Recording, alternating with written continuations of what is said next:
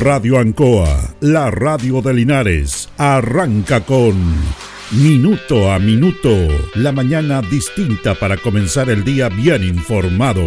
Es una gentil presentación de Óptica Díaz, ver y verse bien. Lubricentro Maife, todo en cambio de aceite. Consulta médica del doctor Daniel Guzmán, siempre más cerca de usted. Pernos Linares, el mejor y mayor surtido de pernos para usted. Black Car Linares, parabrisas y polarizados, trabajos garantizados y certificados. Pacífico 606. Alimentos ancestrales Hatimutis, lo mejor en producción en Merquén, pastas de ají, de ajo y vinos de la zona. Aquí comienza Minuto a Minuto.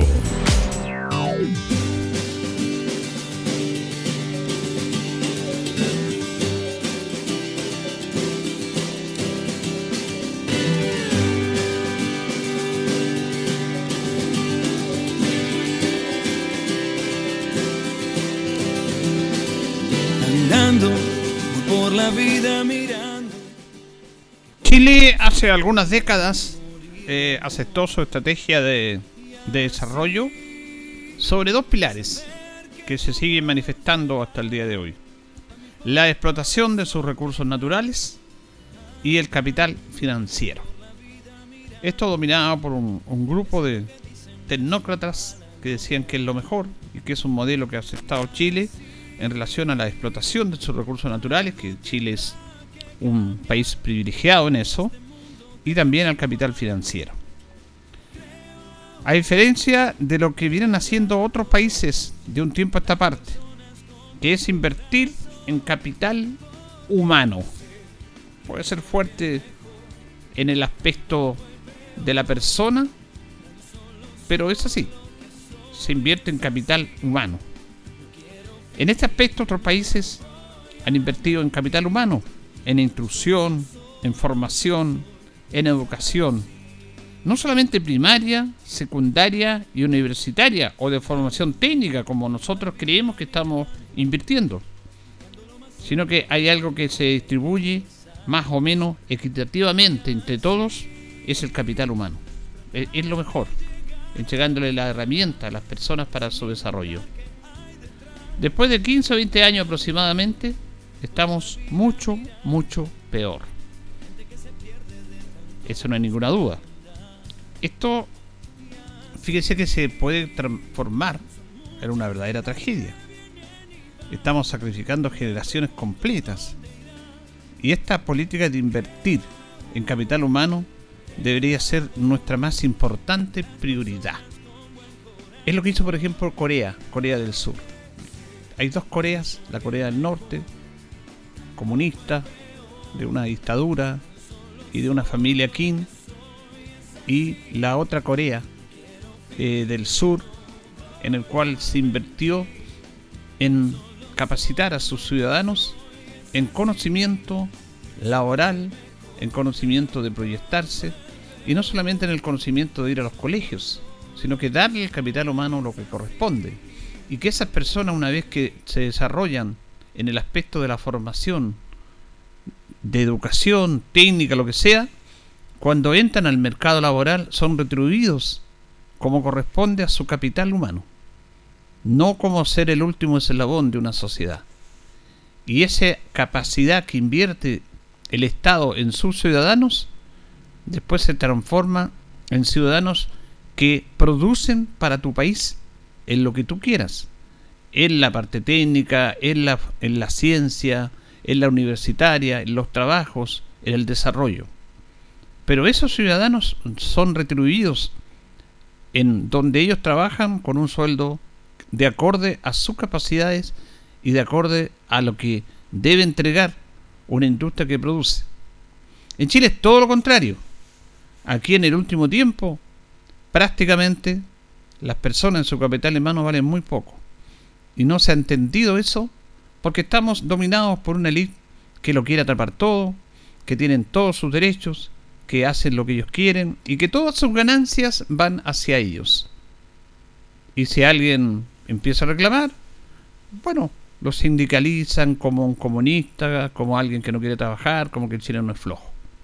Agradezcan que tienen trabajo. Se escuchaba inclusive algunas voces hace un tiempo a esta parte. Entonces, el capital humano es clave en el desarrollo de una sociedad, así lo han entendido muchos países. Japón, Corea son los ejemplos más, más importantes.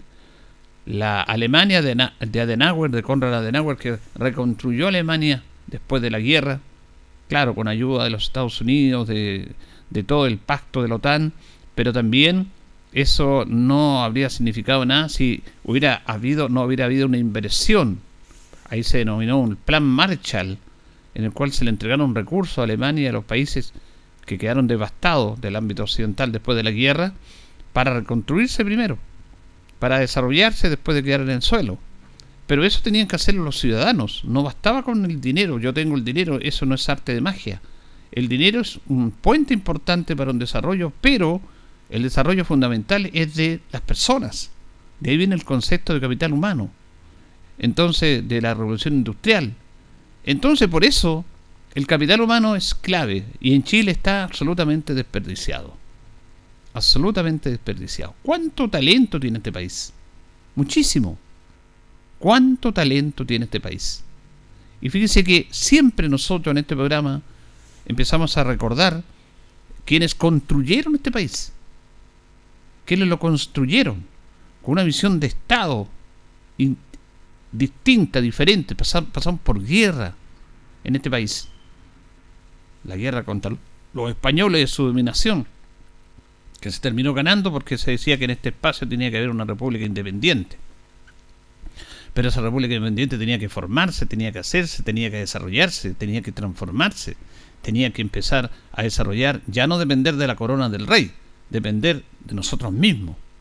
Eso lo fueron entendiendo tantos ilustres personajes que hemos recordado en este espacio y que la sociedad ha olvidado, que ayudaron a cimentar, a construir una sociedad como Chile, una república, que hubo inconvenientes en el camino, por supuesto, es parte de la raza humana, que nos equivocamos permanentemente, pero sí se entendió que había un concepto de país, formar un país, y se hizo. Tuvimos una guerra con el Perú, tuvimos una guerra entre nosotros mismos, guerras civiles, pero nos fuimos consolidando, estableciendo constituciones, de en principio muchas que duraban un año, dos años, hasta que se hizo la constitución del año 1833, que ha sido la más larga que ha asistido hasta llegar al año 1925. Después del año 25 hasta el 1980 teníamos una constitución, la actual, la que nos rige.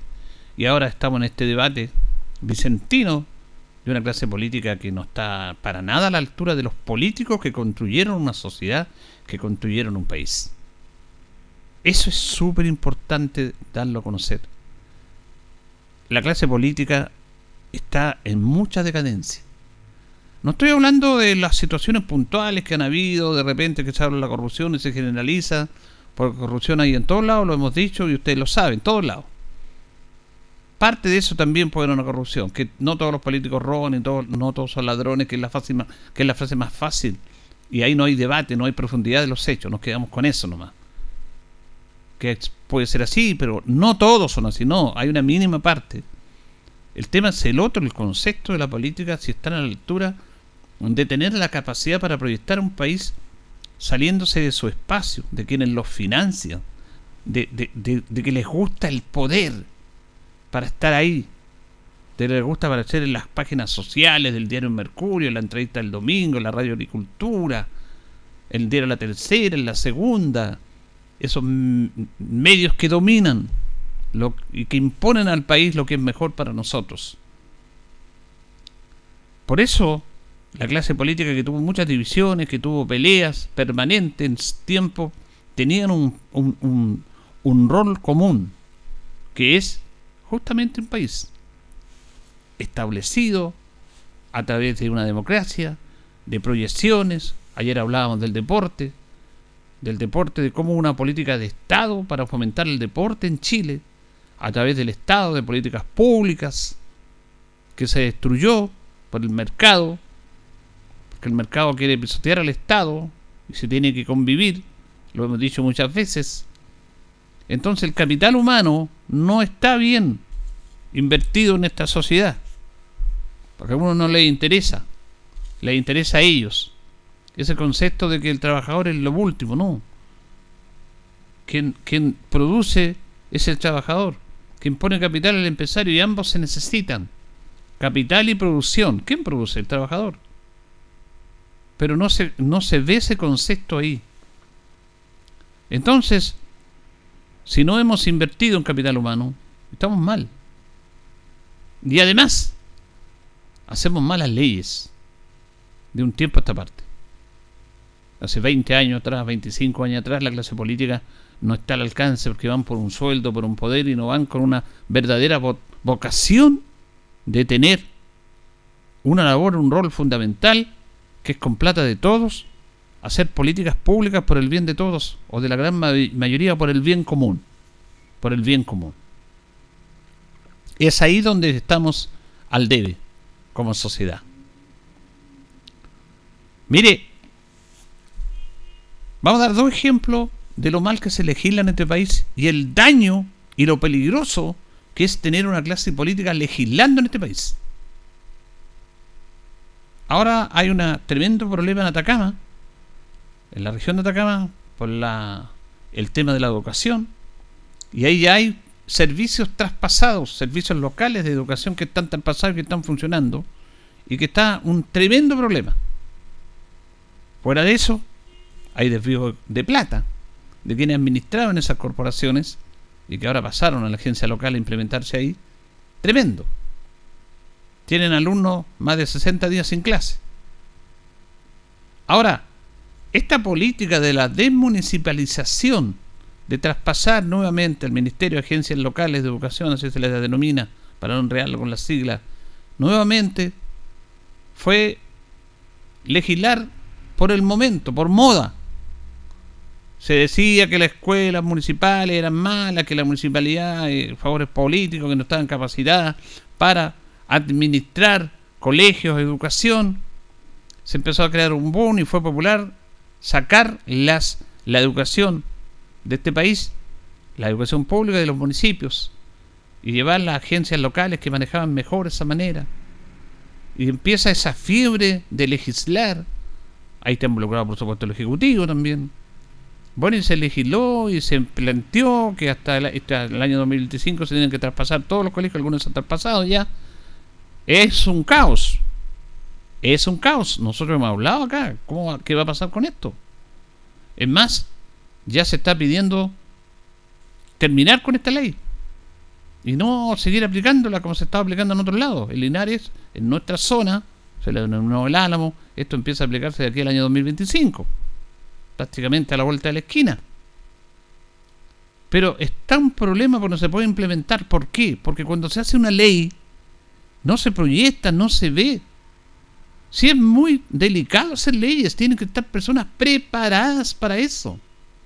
Y los parlamentarios tienen sus asesores que les ven eso, pero están con esta cosa tan especial de depende que mandó el proyecto de ley, se lo mandó del otro lado, lo rechazo, le hago la vida imposible.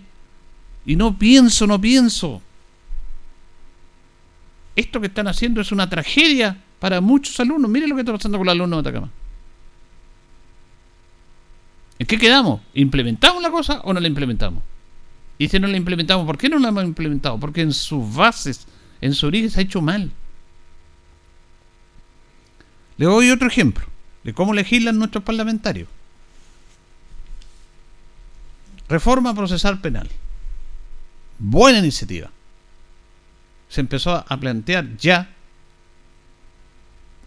en la década del 90, la posibilidad de reformar la justicia en Chile, que era una justicia arcaica, en el cual los actuarios eran, mandaban más que los jueces, donde había mucha corrupción, donde los que tenían más dinero tenían facilidades en muchos aspectos, y se empezó a hacer una reforma más abierta, transparente para la comunidad, tipo la americana. Se hizo esa reforma procesal en Chile, en el cual se empezó a implementar en el año 2000. También en forma progresiva, la Araucanía comenzó con eso, Coquimbo comenzó con eso. Y es justamente que los juicios fueron abiertos, que hubiera fiscales que investigaran, que hubieran defensores públicos para todos, que hubieran juicios abiertos, transparentes, para desarrollar una mejor justicia en Chile. He estado eh, leyendo algunas cosas ahora, 23 años después que se implementó esto, sobre la situación de lo que pasa con la delincuencia en Chile, pero de cómo la justicia está siendo sobrepasada por eso. Y cómo los fiscales están sobrepasados en pega. Cuando se hace esta reforma, se proyecta una determinada cantidad de jueces, de mundo público, no solamente la ley, sino de las personas, del capital humano, que va a implementar y que va a desarrollar y que va a trabajar esta reforma, planteada en el Parlamento, en el Congreso, el Ejecutivo, todo eso. Pero no proyectaron la cantidad, por ejemplo, de jueces, de fiscales, de defensores públicos en el futuro. Estamos hablando del año 2000 proyectaron aumentar la cantidad de fiscales, de jueces, defensores públicos, de personal a 10 años. Porque obviamente cuando uno proyecta algo, cuando hace una reforma, tiene que irla pensando en el tiempo, no pensándola actualmente. Y fíjese que ya a 23 años de esta reforma procesal penal, la cantidad de fiscales no da abasto. Porque se proyectó un número de fiscales para el año 2010 cuando estamos en el año 2023 y quedamos cortos, porque los fiscales están sobrepasados en trabajo, en investigar. Tienen, están agachados, perdóneme el término, con carpeta, aunque ahora están en los computadores, los software, pero también hay, hay carpetas investigativas, porque no hay la determinada cantidad de fiscales para hacer bien la pega, no pueden investigar bien, si tienen un montón de casos y están siendo sobrepasados en todo lo que corresponde. Se han hecho algunos cambios, fiscales especiales para algunos puntos especiales de investigación, pero quedamos sobrepasados. Porque no se proyectó eso. Porque los que están ahí tienen que hacer bien la pega, tienen que proyectarse hacia dónde viene el mundo. El mundo cambia muy rápido. Y esta delincuencia no es un problema de Chile, es un problema de todo el mundo. El aumento de delincuencia, el traspaso de los narcos, de las distintas maneras de, de, hacer delincuencia, bandas, mafias. Eso está en la sociedad, lo vemos en las películas, y las películas no son ficticias, las películas son parte de una realidad. Y se ha normalizado esto de las bandas, de matarse uno a otro y todo eso lo vemos. El ejemplo mayor es Estados Unidos, en el cual nos exporta un montón de películas donde es válido que alguien mate un montón de temas y queda como el jovencito y el bueno de la película. Y cuando mata un montón de gente, dice, esta persona no se juzgada, se mata por, por matarse nomás. Bueno, eso tiene que haberse proyectado. ¿Cómo viene el tema del histórico? Porque la delincuencia en Chile de este año no es la que era, por supuesto, obvio. Y siempre hubo delincuencia en Chile. Aquí alguna vez hablábamos de la primera pena de muerte. Que hasta mujeres fueron fusiladas por matar. Se hecho todo un proceso de esto. Pero quienes legislan no, no, no, no piensan, no piensan a futuro. Estamos muy mal. Yo, yo no sé porque aquí se quiere, y yo lo he dicho, algunos están de acuerdo, se está matando la educación pública. Por presiones políticas de diferentes sectores. La educación no puede ser un negocio. En este país la educación no es un negocio. Hay gente que tiene colegio, yo no estoy nada contra ello porque la ley lo avala, que gana plata por tener un colegio porque hay que incentivar de mejor manera eso. Puede ser, pero regulado, porque antes habían colegios públicos, la gran mayoría de la educación pública en Chile, y colegios privados.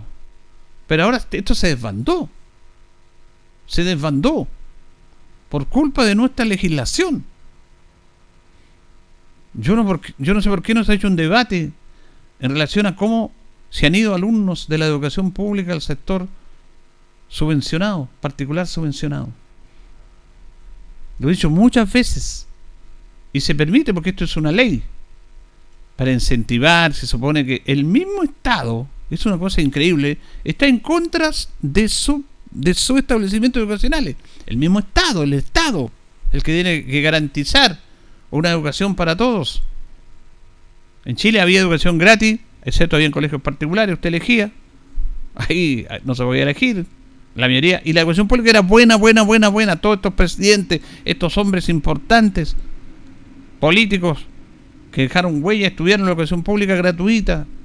Estudiaban con quien tenía, con quien no tenías. No sabía quién tenía plata, sabía quién tenía la capacidad para estudiar. No se discriminaba de eso. Hasta que viene el mercado en Chile que se implementa en esta dictadura cívico-militar. Y del año 1980 empieza a implementarse las universidades privadas para que todos tengan derecho a estudiar. Buena idea, excelente. Pero es un negocio. Es un negocio. Con plata del Estado que los apoyan. Mientras más alumnos tengan, más matrícula hay, más plata tienen. Tenemos un montón de gente que está siendo terminado su estudio y no, no, no, trabajan. O trabajan en cualquier lado, con cualquier cosa, menos en lo que estudiaron. Los cesantes ilustrados. ¿Por qué no se hace ese debate en Chile? Y no bastando con eso, llegaron al mundo, al mundo de la educación secundaria.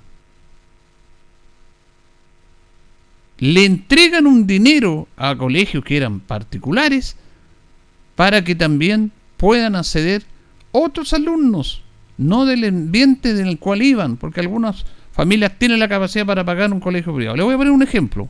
Instituto Linares, Colegio Concepción. Esos dos colegios eran particulares.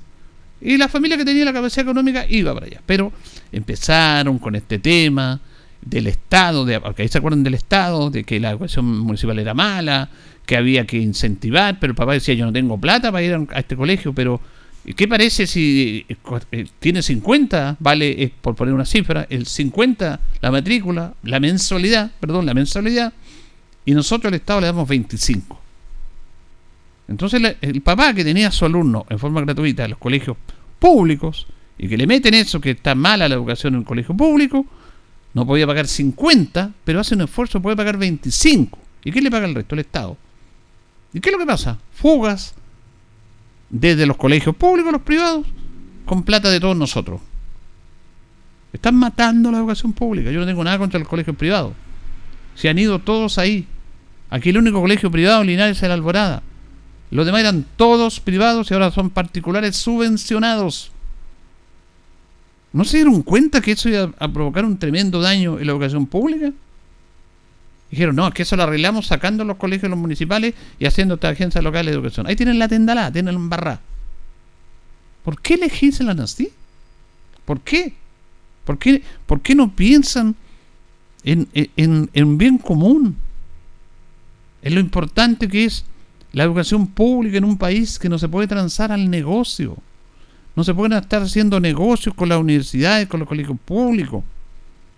Que yo viva de un, de un establecimiento educacional cuando eso tiene que proporcionarlo el Estado. Y que esos recursos, en vez de ir a los privados, vayan al Estado como era antes. Pero van a decir los de siempre, los populistas y, los que no quieren discutir, los que no quieren debatir, y los que no quieren profundizar porque no les conviene estos temas no, es que el Estado se roba la plata. Lo, mismo, el Estado está robando la plata. Y ahora salen con la fundación y todo el tema. Bueno, si es por eso, coloquemos la balanza y empecemos a hablar. ¿Por qué no han robado más en este país? Que robar es malo, obviamente. Entonces, tenemos que ir sobre eso. Sobre eso. Y como no hemos invertido nunca en capital humano, estamos en un tema complejo hacia el futuro. Además, la educación pública también, los profesores piden derechos, derechos, derechos, pero también tienen que ponerse las pilas, porque los papás dicen, se lo pasan en paro. ¿Qué, saco? No, es que mi derecho. No, hay que poner empeño. Todos tenemos que tener nuestra capacidad de ponerle el hombro a esto. Queremos profesores comprometidos con la educación en Chile. Con sus derechos, pero también con sus deberes. Ahora en Atacama se le está presentando un, programa del Ministerio de Educación para volver a clase. Dicen, no, es que esto no, que, que, van a terminar en enero. No, es que no puede ser. Bueno, bueno, están parados y todo. No, si aquí tenemos todos que remar para el mismo lado, como lo decíamos ayer, como la hermana Abraham. Todos para el mismo lado, pero no, no, no hay caso. Entonces nosotros mismos nos vamos haciendo trampas. Y mientras no invertamos en capital humano, como como seguimos con los recursos naturales, los recursos naturales se acaban, son finitos, en un momento se van a acabar, se acaban, ya no es la productividad de antes, y a eso apostamos. Y el capital financiero también quiebra, también eh, estafa, también engaña a la gente. Y bajo esos dos pilares estamos creciendo, estamos desarrollando. En vez que desarrolláramos un capital humano. Si el capital financiero o la industria entendiera que el capital humano es lo fundamental para producir, bueno, estamos ahí. Japón inició en el desarrollo, en el desarrollo económico japonés la política de empezar a distribuir los sueldos de las personas no tan eh, más equitativamente, no todos iguales. Si un gerente ganaba 100 y un trabajador ganaba 20, entendieron que el gerente no podía ganar 100, tenía que ganar 70, 75 o 80 y el trabajador no podía ganar 20, que ganara 40, 45. Entonces estimulaba la producción y todos ganaban. Porque un gerente de 100 a 80 no le iba a hacer media su desarrollo económico. Pero si un trabajador que compartía y ayudaba a la producción de una empresa, si ganaba 20, ganaba 45, iba a trabajar mejor, iba a producir más, iba a mejorar su capacidad económica y se le iba a respetar el trabajo, su capital humano. Ese es el capital humano. Aquí en Chile no. Discutimos los sueldos, hasta el sueldo mínimo se dice, no, hay mucha plata, van a quebrar las empresas, no vamos a invertir. Siempre tiene una excusa para decir no. Y por eso estamos atrapados en esto. Ayer se aprobó el texto de la constitución nueva y olvídese, olvídese. Es una pena, realmente una pena. Podemos tener una pena, pero el problema para las futuras generaciones es una tragedia. Y ahí sí que estamos mal. Porque un país lo componen ciudadanos. Y mientras no se entienda eso, estamos complicados. Y un montón de ciudadanos, no solamente de alguna clase social. Señoras y señores, estos comienzos con valor agregado de minuto a minuto en la radio Ancoa son presentados por Óptica Díaz, que es ver y verse bien. Óptica Díaz es ver y verse bien. Usted ya nos conoce, somos calidad, distinción, elegancia y responsabilidad. Atendido por un profesional con más de 20 años de experiencia en el rubro. Convenios con empresas e instituciones marcamos la diferencia. Óptica Díaz es ver y verse bien. Buenos días, minuto a minuto en la radio Ancoa, martes 31 de octubre. Se nos va el mes de octubre. Estamos junto a don Carlos Agurto en la coordinación, son las 8 con 27. Hoy día saludamos a los Quilín que están de nomástico, es el día 304 del año. Nuestros buenos amigos de Perno Linares Colo los 648, el mejor y mayor sortido en perno y herramientas, tonellería, perno de rueda para vehículos, la mejor atención, el mejor precio, el mayor surtido. Nos presentan las efemérides de un día 31 de octubre. Un día como hoy, año 1866, muere en Londres el almirante de la Marina de Chile, Lord Thomas Cochrane. Había nacido en Escocia. Estuvo en Chile entre el año 1818 y 1822 y participó en numerosos combates navales que le dio prestigio a Chile en la guerra en el mar en base a su táctica y conocimiento. Regresa a Inglaterra, allá pelea contra los turcos y los portugueses y muere a los 85 años, quedando sus restos en la bahía de Windermere. En el año 1884 se crearon las provincias de Tacna y Tarapacá, en atención que estas tierras ya son incorporadas al territorio nacional luego de la Guerra del Pacífico, y en ese aspecto se crea una nueva provincia y se funde Iquique, que queda como capital de la provincia de Tarapacá. En el año 1897, el profesor Carlos Porter funda en Valparaíso la revista chilena de Historia Natural. Año 1924, por decreto ley número 75, se crea el departamento del LOA. En el año 1990, el jurado que designa los premios nacionales otorga en este día el Premio Nacional de Historia Álvaro Jara, el de arte a Roberto Mata y el de literatura a José Donoso. Las efemérides presentadas por Perno Linares la tendremos de lunes a viernes de 9 a 2 de la tarde, en la tarde de 4 a 6 de la tarde, los sábados de 9.30 a 13 horas. Recuerde que pernotecas hay muchas, pero Pernos Linares, uno solo señor. Vamos a la pausa, don Carlos, y seguimos. Estamos en Minuto a Minuto, en Radio Ancoa, la mejor manera de comenzar el día informado. La consulta médica del doctor Daniel Guzmán, siempre más cerca de usted. Se atiende por FONASA, ISAPRE, CAPREDENA y particular. Se hacen lavados de oídos. El doctor Daniel Guzmán lo espera en Kutmeller 333, frente a Plaza de Armas. Lubricentro Maife, todo en cambio de aceite. Le dejamos su vehículo como nuevo. Personal calificado, una atención cercana, convenio con empresas e instituciones. Maife, el lubricentro de los linarenses, ubicado en Esperanza 633, entre Lautaro y Yumbel. Black Car Linares, parabrisas y polarizado, trabajo garantizado y certificado, polarizado americano, puertas, lunetas, laterales, reparamos toda clase de parabrisas. Usted ya nos conoce, somos Black Card Linares. Estamos en Pacífico 606. Pernos Linares, colocó los 648, el mejor y mayor surtido en pernos, herramientas, tornillería, pernos de rueda, para vehículos, herramientas, marca Ford, SATA y Total. Mejor atención y el mejor precio. Recuerda que pernotecas hay muchas, pero Pernos Linares, uno solo. Óptica Díaz es ver y verse bien. Usted ya nos conoce. Somos calidad, distinción, elegancia y responsabilidad. Atendido por un profesional con experiencia en el rubro, marcamos la diferencia. Óptica Díaz es ver y verse bien. Independencia 435. Alimentos Ancestrales Hatimutis te invita a ser parte de sus canales de venta en sus productos de ají cacho de cabra, merquén, de ají y de ajo, vinos de la zona. Llámanos al fono WhatsApp más 569 93 95 04 68. Hatimutis, sabor con identidad e historia. El concejal Cristian González lo invita a viajar por el tiempo. Historia, anécdotas, datos. Es una invitación del concejal Cristian González. Revisando la participación de Chile en los Juegos Panamericanos, llegamos al año 1971. Estos Juegos fueron en Cali, Colombia. Participaron 32 países. Chile obtuvo lugar 16, el lugar más bajo del inicio de su competencia, de su participación. Obtuvo siete medallas. Cuatro de bronce, tres de plata y ninguna de oro. Primera vez que obtiene menos medallas y que no tiene ninguna medalla de oro. En un proceso que vino en decadencia, lamentablemente, pero que después se recuperó, como hemos estado hablando ahora en nuestro segmento de los Juegos Panamericanos. Vamos a ir a la pausa, don Carlos, y continuamos.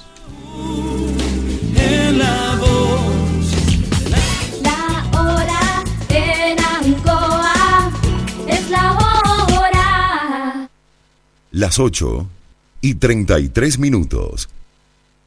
En Casino Marina del Sol, tú juegas tu suerte. Este 31 de octubre participa por un Toyota RAV4 0 kilómetro o un gran premio en efectivo de 10 millones de pesos. Disfruta de toda la entretención y participa por un RAV4 0 kilómetro o 10 millones. ¿Cómo? Solo juega en tus máquinas y mesas favoritas usando tu tarjeta MDS. Canjea tus cupones y listo. Puedes ser el ganador. Más información en marinadelsol.cl. Casino Marina del Sol. Juntos. Pura entretención. Concepción. En CGE estamos comprometidos contigo. Si eres un paciente electrodependiente o tienes un familiar en esta condición, regístrate en www.cge.cl. Podrás acceder a los beneficios definidos en la ley y contar con una atención personalizada a través del número exclusivo 800-203-180. Recuerda el número 800-203-180 y no olvides registrarte en nuestra página. CGE, entregamos energía. Si es posible, estudiar y sacar una carrera. Si es posible, tener nuevos proyectos y buscar mejores oportunidades. Si es posible cumplir tus propias metas. Y estudia una carrera técnica de nivel superior en el CFT más grande de la región, CFT San Agustín, porque con gratuidad, acompañamiento y calidad es posible. Visita nuestra sede Linares, Colo Colo 840 y conoce junto a un completo equipo humano nuestras 19 carreras disponibles en jornadas diurna o vespertina. O visítanos en cftsanagustin.cl. Institución acreditada por cinco años en las áreas de gestión institucional y docencia de pregrado. Arcatel Asociación Gremial de Canales Regionales de Chile, te informa que muy pronto cambiará la forma de ver televisión en nuestro país. Ya comenzó la transición de televisión análoga a digital y en pocos meses podremos disfrutar de una señal de televisión en alta definición y totalmente gratuita. Sé parte de esta nueva forma de ver televisión al alcance de todos. Adelantémonos al fin de la televisión analógica en Chile. Más información en tvd.cl.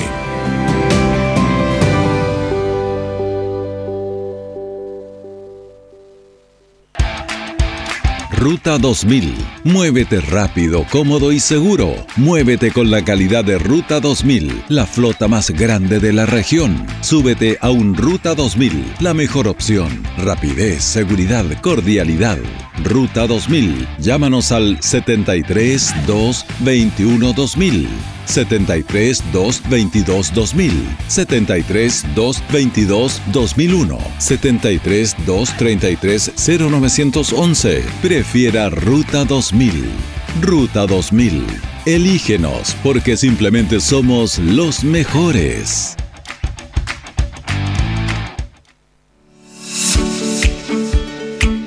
El centro, la voz del Maule, medio de comunicación líder en información. Solicita tu periódico impreso todos los domingos en kioscos y cafeterías de la región. Búscanos en arroba elcentro.cl en Instagram y Facebook.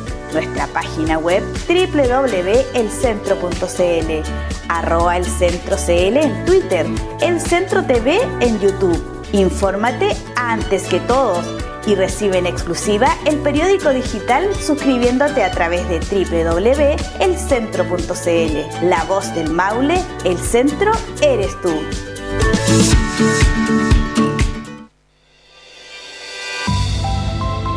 Atención niñas y niños. Halloween ya está aquí.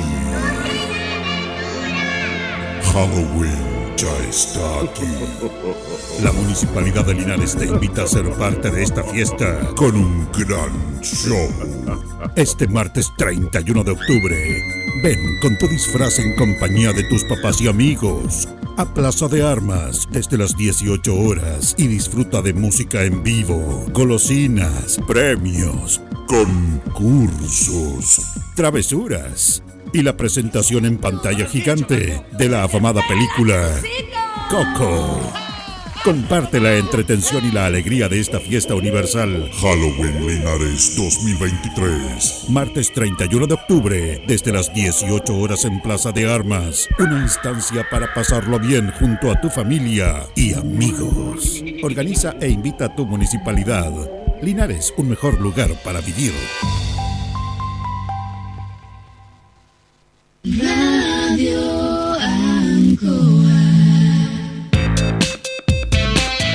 Estamos en Minuto a Minuto, en Radio Ancoa, la mejor manera de comenzar el día informado.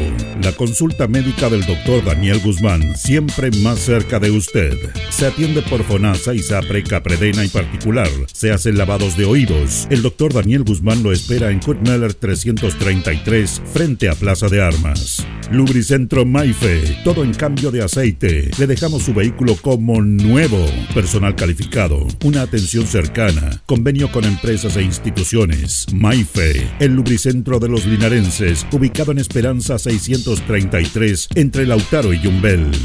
Black Car Linares, parabrisas y polarizado, trabajo garantizado y certificado, polarizado americano, puertas, lunetas, laterales, reparamos toda clase de parabrisas. Usted ya nos conoce, somos Black Card Linares. Estamos en Pacífico 606. Pernos Linares, Colo Colo 648, el mejor y mayor surtido en pernos, herramientas, tornillería, pernos de rueda, para vehículos, herramientas, marca Ford, SATA y Total. La mejor atención y el mejor precio. Recuerda que pernotecas hay muchas, pero Pernos Linares, uno solo.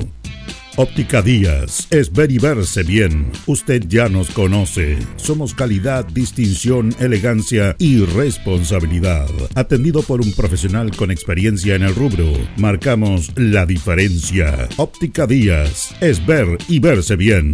Independencia 435. Alimentos Ancestrales Mutis te invita a ser parte de sus canales de venta en sus productos de ají cacho de cabra, merquén, pastas de ají y de ajo, vinos de la zona.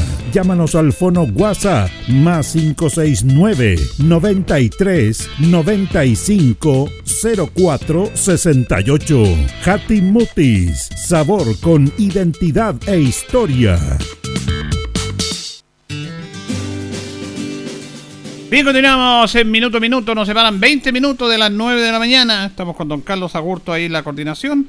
Y vamos a establecer un contacto con el abogado, eh, ex seremi de Obras Públicas de Gobierno, Francisco Durán Ramírez. ¿Cómo está, don Francisco? Buenos días.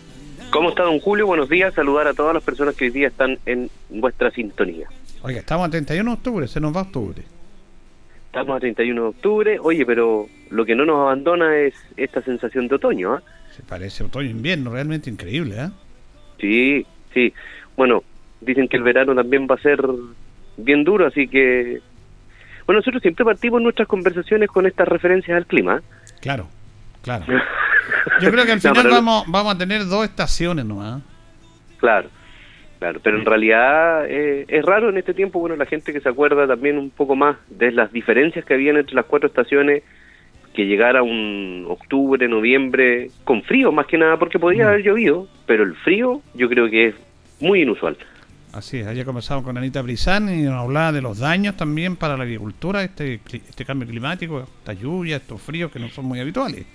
Claro, yo me imagino, bueno, Anita debe saber mucho más de eso, pero yo me imagino que esto debe ser eh, muy dañino para, para la agricultura y, y, al final también yo creo que esto va a ir empujando a... Mm, va a ir empujando que el agricultor, con esta dualidad de estaciones, no estas cuatro estaciones, sino que estas dos estaciones que más o menos se van notando, también tenga que ir cambiando el tipo de cultivo tradicional al que estábamos acostumbrados. Así Porque no va a poder, no va a poder eh, especular o jugar a tener los cultivos anteriores si es que no va a poder mantenerlos adelante porque en noviembre va a tener frío, va a tener lluvia, son cuestiones que la agricultura también va a tener que ir adaptándose. Es justamente lo que decía Anita Pizarro el día de ayer. Bueno, fíjese que la, antes del último contacto hablábamos de este tema del 26 de octubre, del plazo que tenían algunos consejeros regionales para poder renunciar si querían optar a cargo futuro, a cargo de elección popular y había mucha especulación. Y al final fueron tres, dentro de lo que yo conozco, tres los consejeros que renunciaron. ¿Ah? Claro.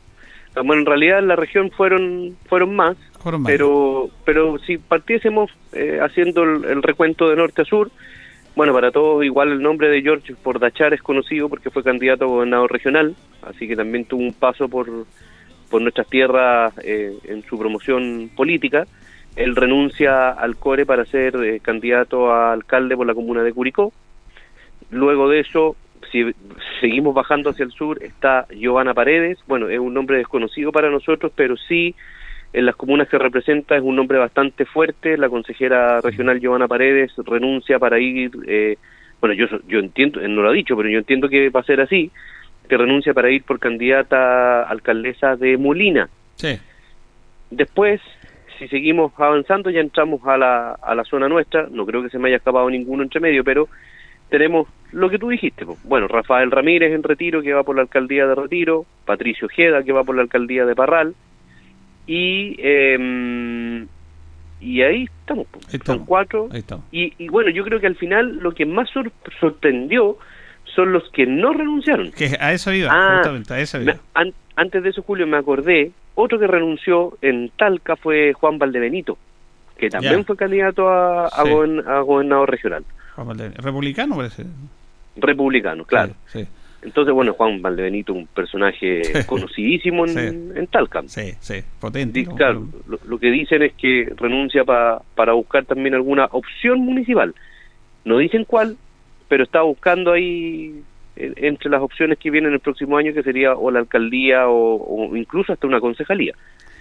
Entonces, claro, lo que conversábamos nosotros el otro día tiene que ver principalmente con, con los misterios de los que no renunciaron y finalmente no le apuntamos a ninguno, porque ninguno de los que pensamos que iban a renunciar no renunciaron, porque era Rodrigo Hermosilla y Pablo Gutiérrez que eh, se decía que podía intentar algo por Colbún. Claro.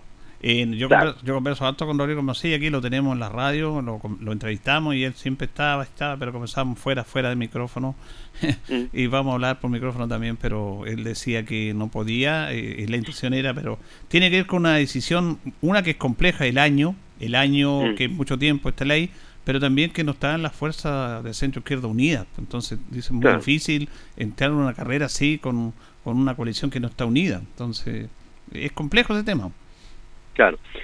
Entonces uno en esa con ese escenario también ya puede empezar a proyectar el escenario municipal de Linares el próximo año, en donde, bueno, las, las cartas más fuertes, eh, una de ellas era Rodrigo Hermosilla, ya, ya no está, así que uno podría pensar que quizás un eventual candidato de la izquierda centroizquierda, yo pienso que la izquierda va a ir con más de un candidato, serían dos, centroizquierda, eh, izquierda de Revolución Democrática, en mm. fin, de, ese grupo.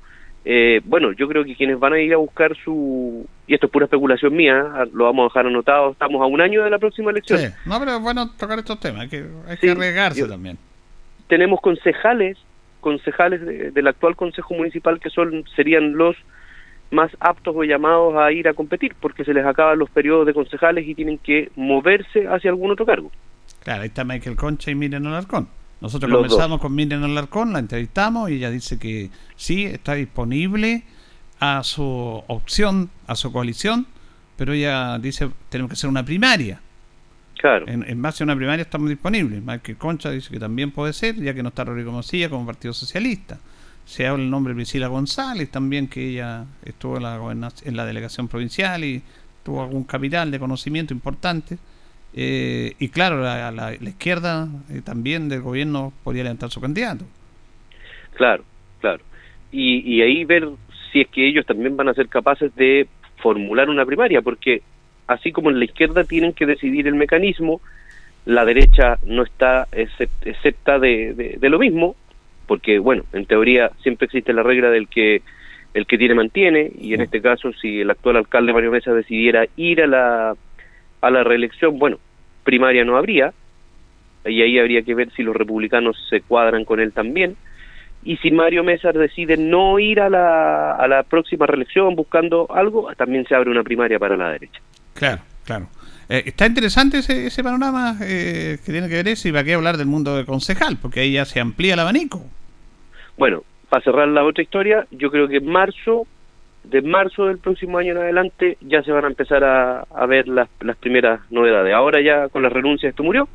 Mm. Vuelve en marzo, porque marzo evidentemente es el mes en el cual se empieza ya a, trabajar respecto de lo que va a pasar en octubre del próximo año. Y, de, y, y sumado a eso, Julio, viene también lo que tú estás diciendo, que es la configuración de todos aquellos que tienen que ir también en las listas de concejales.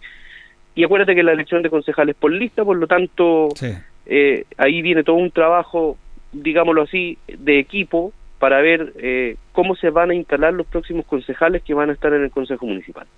Ahora, hay un tema, parece que fuera así, porque la última elección de concejales y alcalde fue con voto voluntario, ¿cierto? Sí, claro. Ahora que va a cambiar el panorama. Sí, pues va a cambiar, va a cambiar. Vamos a ver cómo se mueve eh, esta manifestación eh, hoy día eh, popular respecto de lo que es el voto y, en ese sentido, claro, pues evidentemente el mundo político o el mercado político también cambia, pues se amplía a una cantidad bien bien importante de votantes. Acuérdate que en Linares somos como 90.000, 80.000 mm. los habilitados para votar. Francisco Durán no está disponible para una posible candidatura. Eh, bueno, usted sabe que el que nace chicharra muere mm. cantando. Mm. sí, yo, yo, yo siempre he dicho, en teoría, que, bueno, a mí me gusta mucho esto, lo que me, me, me apasiona, y, y, yo creo que el tránsito personal, político que me ha tocado vivir, eh, el, el, por elección popular y el de cargos también de responsabilidad, eh, hacen que uno pueda entre cada uno de los espacios que ha ido transitando pueda aportar más. Yo no tengo claro a qué. Eh, Hay que ver los escenarios. que se pueden producir ahí. Pero yo creo que hay que apostarle mucho al realismo, Julio. Mm. En teoría, eh, por ejemplo, esto es una conversación abierta. Yo no tengo ningún problema con, con contártelo a ti, al aire, con todas las personas que nos escuchan. Acuérdense que yo tuve una, un paso truncado por una candidatura a diputado, que a lo mejor nos hubiera, nos hubiera ido bien. Hoy día yo no sé si el tiempo está para eso o no. Tú dijiste algo que a mí me juega, eh, no sé si en contra, pero también es un peso que es el hecho de lo que le pasaba a los consejeros regionales que no quisieron renunciar. Un año fuera es mucho. Claro. Yo llevo mucho más tiempo fuera. Eh, evidentemente eh, trabajando contigo, uno está opinando, está presente. Eh, hay motivos personales también que hacen que yo me haya acercado mucho más a Linares, desarrollo funciones en el Maule Sur, pero hay que verlo con calma. Yo hoy día, si tú me preguntas, yo estoy disponible para aportar en el escenario que, que, que se me proponga o que en realidad en el cual se necesite. Lo digo en, ya no pensando a lo mejor tan alto, sino que pensando quizás intermedio, en fin. Donde se necesite y donde se pueda, yo quisiera seguir colaborando. Esa es como la respuesta. ¿No quedaron eh, heridas, resabios de lo que fue esa frustrada candidatura? Porque siempre se producen situaciones puntuales ahí. Pues, lo que pasó ahí, esto ya quedó atrás. Pues sí, pues, o sea, queda atrás. Evidentemente, yo creo que con todos los grupos humanos, Julio, eh, uno va después armando y desarmando sus cuadros. Eh, yo creo que, y aquí te voy a cambiar un tema del cual hemos venido hablando siempre, por ejemplo, hoy día estamos con el nuevo texto de la Constitución ¿Mm? aprobado por los constituyentes, ¿cierto? El cual va a ser presentado el 7 de noviembre al presidente Boris para que él lo entregue después y llame plebiscito, ¿cierto? Sí. Y en ese sentido, eh, por ejemplo, una de las cosas que se dicen que a esta constitución, como al otro proceso constituyente, no le hizo bien, fue la polarización política y la, y, la negatividad de poder haber eh, avanzado en proyectos que, que fueran transversales de izquierda a derecha, porque los políticos que intervinieron en esto no pudieron ponerse de acuerdo. Dicen que en este proceso va a ser algo más o menos similar. Y si yo lo llevo al punto que estábamos conversando, evidentemente parte de la madurez política significa poder superar aquellos puntos. A lo mejor uno no va a seguir manteniendo amistades como era antiguamente, no va a seguir manteniendo a, eh, formas de opinión o de pensar o de trabajar similares, porque cada uno de nosotros es, independiente, ¿cierto? Tiene sus propias ideas, claro, pero por el bien de los por el bien en este caso de los conglomerados, por el bien de la política, uno también tiene que saber dar vuelta a la página. Exactamente, eso me parece bien, que es lo difícil. Ahora, eh, cuando habla en alusión, queda poco tiempo, pero tenemos más tiempo, esta otra semana tenemos a marcar más, no es que dicen, sino que es así, por si esta cuestión pasó, lo que algunos criticaban en la convención anterior, en este consejo pasó exactamente lo mismo. Y, estamos, y esto y al final vamos a quedar en una elección que no vamos a elegir un texto constitucional vamos a elegir y nuevamente se va a llamar al gobierno, no va a llamar al gobierno y ganamos esto. Y eh, qué pena. Eh, mire, este es un desastre, es un desastre realmente. Es lamentable lo que, lo que está pasando y nuestra clase política todavía no, no entiende esto. Mm. Sí, bueno, eh, al, final existen, existen, yo ahí concuerdo contigo, influencias demasiado marcadas y, poco eh, participativas, a lo mejor de todos los sectores que deberían haber estado involucrados. Eh, yo no he visto el texto de la nueva constitución, de hecho lo estuve buscando anoche en, unas páginas y creo que ya se puede descargar. Y ahora viene la, la, segunda parte, recuerde que estos procesos, nosotros que lo vivimos más o menos juntos, los anteriores, hay que, hay que, primero hay que hacer el ejercicio de informarse, buscarlo, leerlo, tratar de hacer comparaciones, eso a mí me tocó mucho el año pasado tratar de ayudar en, principalmente en ese tipo de comparaciones. Eh, y, de hecho es parte de lo que vamos a tener que hacer el último mes. Todos tener la posibilidad de poder revisar este texto y ver si efectivamente hay cuestiones que son demasiado locas o que a lo mejor son demasiado retrógradas, porque a este texto se le está acusando de que retrocedía mucho, ¿cierto? Sí, así es. Y, y, tratar de calcular eh, la aplicación de las cosas que se están proponiendo. A lo mejor a lo mejor no es tan así o a lo mejor es así, pero también si uno revisa cuál es la opinión popular respecto de esto, y no me voy a citar en las encuestas, que nosotros siempre tenemos la diferencia con quién depende, quién haga la encuesta. No, yo, yo hablo de la cadena nomás. La, la, la, cadena nomás eh, habla de eso. Incluso apareció ahora que recibió algunos dineros por ahí en el anterior gobierno, a Belolio que recibió algunos Eso yo, lo sé, pero bueno, Pero hay una sensación, una percepción en este momento de rechazo a este, este pues, e- evidentemente hoy día el rechazo es mayor de lo que se aprueba. Ahora, claro. yo lo que digo es medio, es igual es un poco difícil poder anticipar esa opinión. Yo, si yo te pregunto a ti, ¿rechazas o apruebas? ¿Leíste el texto? No, pero yo, yo, estoy, yo tengo que hacer una diferenciación entre mi rol como comunicador y como ciudadano. En el rol como comunicador y usted como un hombre eh, del mundo de la política, porque usted es parte del mundo de la política que tiene opinión y eso mm. se agradece, tenemos que ser responsables y leer el texto y ver estos temas. Para lo mío comentario usted, pero en la gran yo como ciudadano, eh, no, la media no lo va a leer y va a votar de acuerdo a su percepción de, idea de país, política, y eso es así. Ah, bueno, es que ¿Sí o no? ¿Está de acuerdo o no con eso? Yo, yo, ahí vienen dos cosas con las que yo sí concuerdo absolutamente contigo. Primero, estos dos procesos constituyentes sí han sido eh, de finalmente de un termómetro para quien está gobernando. Claro. Y eso no es bueno porque solamente una, es una fotografía del minuto y no una proyección de 30, 40 años, ¿cierto? Sí.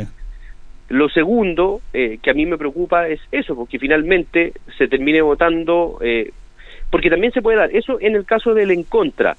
Oye, ya esta cuestión no me representa porque le hicieron los del otro lado. Mm. Ya, eso puede ser una cosa. Lo que me preocupa también, y por eso hay que revisar muy bien el texto, y eso es un trabajo que vamos a hacer entre los dos, Julitos, yo me comprometo la próxima semana ya, a tener algunas primeras líneas del texto. Perfecto. Es que, eh, por ejemplo, se, se vote porque el texto ofrece la estabilidad. ¿Te fijas? Porque el, consejero, el consejero Luis Silva, de Republicano, que es un hombre importante, dice que este texto eh, es mucho mejor por la seguridad del país. En el aspecto de seguridad es mejor. Entonces, no, no, no pues es, claro, es, no, es serio eso. Ahí vienen las confusiones con lo que son, con lo que es un programa político. Claro. Te fijas que es una fotografía del momento de un gobierno, no con lo que una constitución tiene que tener. Yo, para cerrar la otra idea, una cosa que a mí me preocupa es que terminemos votando por esta constitución porque en realidad con eso se acaba el problema y le da estabilidad al país porque le da estabilidad el hecho de tener normas claras. Pero eso tiene cosas que no son positivas, porque en teoría el que se le dé estabilidad como para terminar con el problema constitucional no asegura que la constitución sea buena. Exactamente. ¿Te fijas? Ahora, en realidad, si el texto eh, logra darle eh, no solamente estabilidad, sino que es eh, medianamente estable en el tiempo, no en el minuto, bueno, uno podría abrirse a la posibilidad de decir ya cambiémosla, pero yo estoy muy eh, ansioso de poder hacer la comparación entre los tres procesos, la actual constitución, el proceso anterior y este, para saber si efectivamente este es igual a la primera o, efectivamente es una eh, fotografía del momento. Y eso es parte de lo que tenemos que hacer nosotros en conjunto, Julio, de poder ir compartiendo ideas de eso para que la gente también pueda tomar su decisión. Eso lo vamos a empezar a compartir en la próxima semana, ¿eh? tenemos tarea. Sí, ¿Ah? sí, sí, yo como te digo, a mí una de las cosas que me ha llamado la atención de esta última semana es que bueno, incluso mi, mi, bloque político eh, o mi partido político salen diciendo nosotros vamos a ir a favor, mm. los otros salen diciendo nosotros vamos a ir en contra. Y yo pregunto, como ciudadano de a pie, como tú, como yo hoy día que estamos conversando y tratando de interpretar a muchos, pero ¿qué vamos a ir en contra de qué o a favor de qué? Si no tenemos claro qué es lo que hay. Solamente dichos que dicen que, eh, por ejemplo, el aborto se derogó. A lo mejor no tengo idea cómo vienen las libertades económicas, no tengo idea cómo vienen los derechos sociales, ¿te fijas? Pero todo el mundo político salió diciendo yo voy a favor, yo voy en contra, y la gente está colgada. Colgada porque en teoría dicen a favor de qué, en contra de qué. Y eso es lo que nosotros tenemos que entrar a jugar este este mes antes del 17 de diciembre. Así es, y que lo diga el mundo político, eso es una irresponsabilidad. ¿ah? El mundo político. Tan anticipado, creo yo. Sí, no, estamos. Es ser muy responsables. Listo, Francisco, gracias como siempre por este contacto. Nos hablamos el próximo martes, Julito. Así es. Como conversábamos en el, en el aire, si usted me llama antes de las ocho y cuarto, no tengo ningún problema también ahí. Organícese usted y vamos, a, bajar en este horario. No vamos a bajar en este horario. La, la semana pasada me fui en bola. bueno, bueno, bueno, bueno. Saludos a todos los que nos están escuchando. Muchas gracias, Julito. Que esté bien, que tengan un buen día. Ahí teníamos a Francisco Durán, abogado, conversando con los auditores de Minuto a Minuto en la Radio Ancoa. Nos vamos, nos despedimos. Ya vienen noticias, agenda informativa de Radio Ancoa para que quede informado. Nosotros, junto a don Carlos Agurto, ahí como siempre en la coordinación, nos reencontramos, si Dios quiere, el jueves, porque mañana es festivo. Que estén bien. Radio Ancoa 95.7 presentó Minuto a minuto, noticias, comentarios, entrevistas y todo lo que a usted le interesa saber. Minuto a minuto. Gracias por su atención. Las opiniones vertidas en este programa son de exclusiva responsabilidad de quienes las emiten y no representan necesariamente el pensamiento de Radio Ancoa de Linares.